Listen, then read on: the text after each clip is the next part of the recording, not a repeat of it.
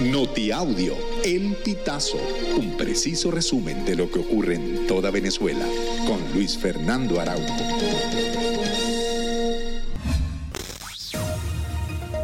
Amigos, bienvenidos a una nueva emisión del Notiaudio El Pitazo. A continuación, las informaciones más destacadas. La ópera prima del realizador Diego Vicenti, Simón, llegó a las salas de cine del país este jueves 7 de septiembre con muchas noticias a su alrededor. En Venezuela, de la mano de su distribuidor Mundo de Película, estará disponible en 34 salas de cine comercial de 15 ciudades del país. Caracas, Maracaibo, Barquisimeto, Valencia, Maracay, Maturín, Puerto Ordaz, Puerto La Cruz, Valera, Punto Fijo, Barinas, Margarita, San Cristóbal y Mérida. Además, la película contará con funciones especiales en las ciudades de Buenos Aires, Santiago de Chile, Lima, Quito, Medellín, Panamá, Miami, Los Ángeles, Palo Alto y Madrid, lo que la convierte en el fenómeno cinematográfico del momento. Camaradería, entusiasmo, expectativa y optimismo fue lo que reinó este jueves 7 de septiembre en el encuentro entre representantes de diversos sectores empresariales y representantes de la Embajada de Colombia, quienes establecieron una agenda de trabajo enfocada en temas de interés para el avance de las relaciones comerciales entre Colombia y Venezuela.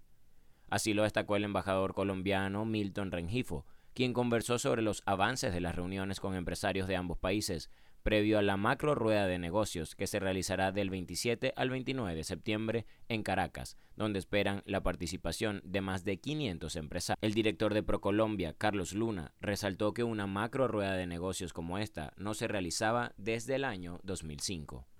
La Oficina de Planificación del Sector Universitario habilitó la sección de propósito del registro para las personas que solicitaron la emisión del certificado de participación en el Sistema Nacional de Ingreso, sin saber que la impresión de este documento tumbaría sus opciones de estudio. Luego de recibir varios reportes de jóvenes recién graduados, quienes se acercaron hasta la sede de la OPSU para denunciar que no habían quedado en ninguna institución y la página no les permitía modificar las carreras, la institución universitaria creó una nueva opción para agregarla. El equipo del Pitazo conversó semanas atrás con funcionarios de la Oficina de Atención al Usuario del SNI, quienes comentaron que la extensión se debía a que hay nuevos bachilleres que no fueron asignados debido a la impresión del certificado de participación. Más dudas que certezas quedaron luego de la declaración a los medios de comunicación del alcalde de Baruta, Darwin González, sobre hechos de corrupción que vinculan a directivos de esta institución por firmar permisos a la constructora HP para construir torres en las Mercedes. Al llegar a la sala de prensa de la alcaldía, González habló por 10 minutos para desvincularse de los señalamientos de corrupción y al finalizar se levantó de su silla y salió del lugar sin responder las preguntas de los periodistas. Un cabezazo de Rafael Santos Borré destrabó este jueves un partido enredado y le dio a Colombia el triunfo por 1-0 sobre Venezuela en la primera jornada de las eliminatorias suramericanas al Mundial de 2026. En la segunda jornada programada para el próximo martes, Colombia visitará a Chile, mientras que Venezuela recibirá a Paraguay en Maturín.